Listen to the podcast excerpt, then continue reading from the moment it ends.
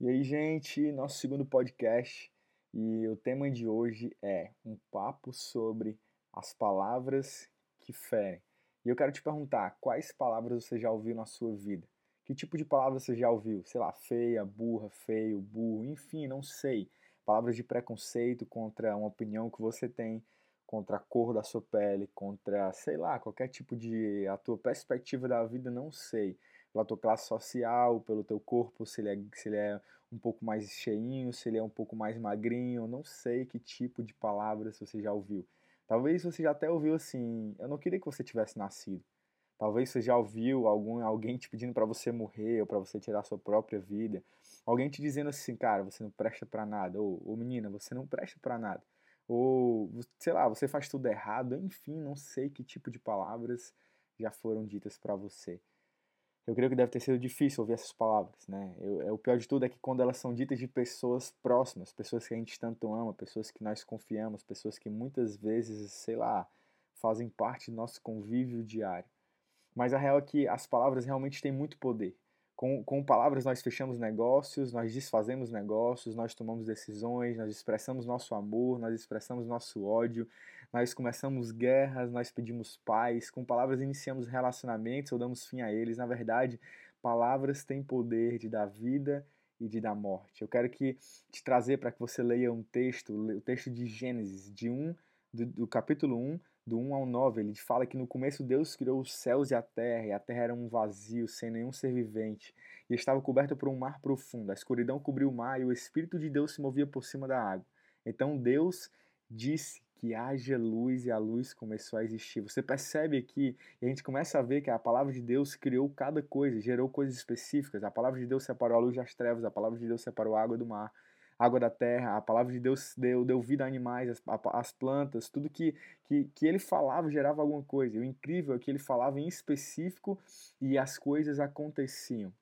Mas a mesma palavra de Deus que gerou vida, que gerou ordem, gerou também morte. A palavra de, de Jesus ali em Marcos 11, do 12 ao 14, e do 20 ao 21 diz que Jesus ele passando por uma figueira, ele viu que ela não que ela não não é, é, é ele estava com fome, ela viu que a figueira estava cheia de folhas e e, e, e, e foi até lá para ver se tinha alguns figos, mas não tinha nada, ele encontrou somente as folhas. E ele fala que na volta de onde ele tinha ido, ele diz uma palavra para a figueira. Ele fala assim que essa figueira nunca mais tenha frutos e que ninguém nunca mais coma dos frutos dela. E a figueira secou, aquela figueira morreu. A figueira seca desde a raiz. Então, através de palavras, a figueira morreu e ficou seca.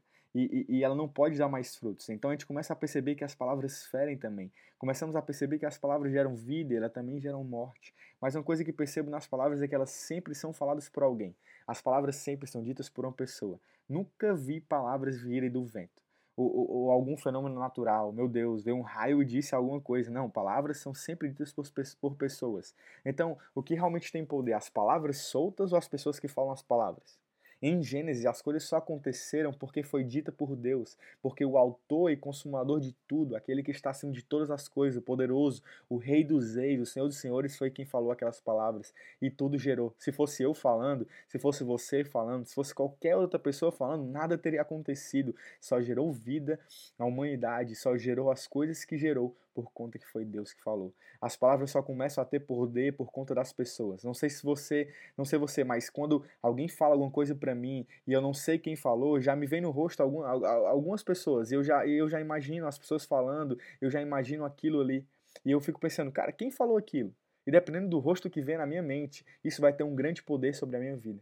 Eu não sei se você entendeu, mas as palavras por si só ditas, elas não têm poder. Mas quando ditas por uma pessoa, elas se tornam muito, muito, muito poderosas. E na verdade é que a gente não pode separar o ser humano de sua palavra, porque os únicos seres que foram criados para processar palavras e pensar em palavras e emitir som de palavras somos nós, eu e você.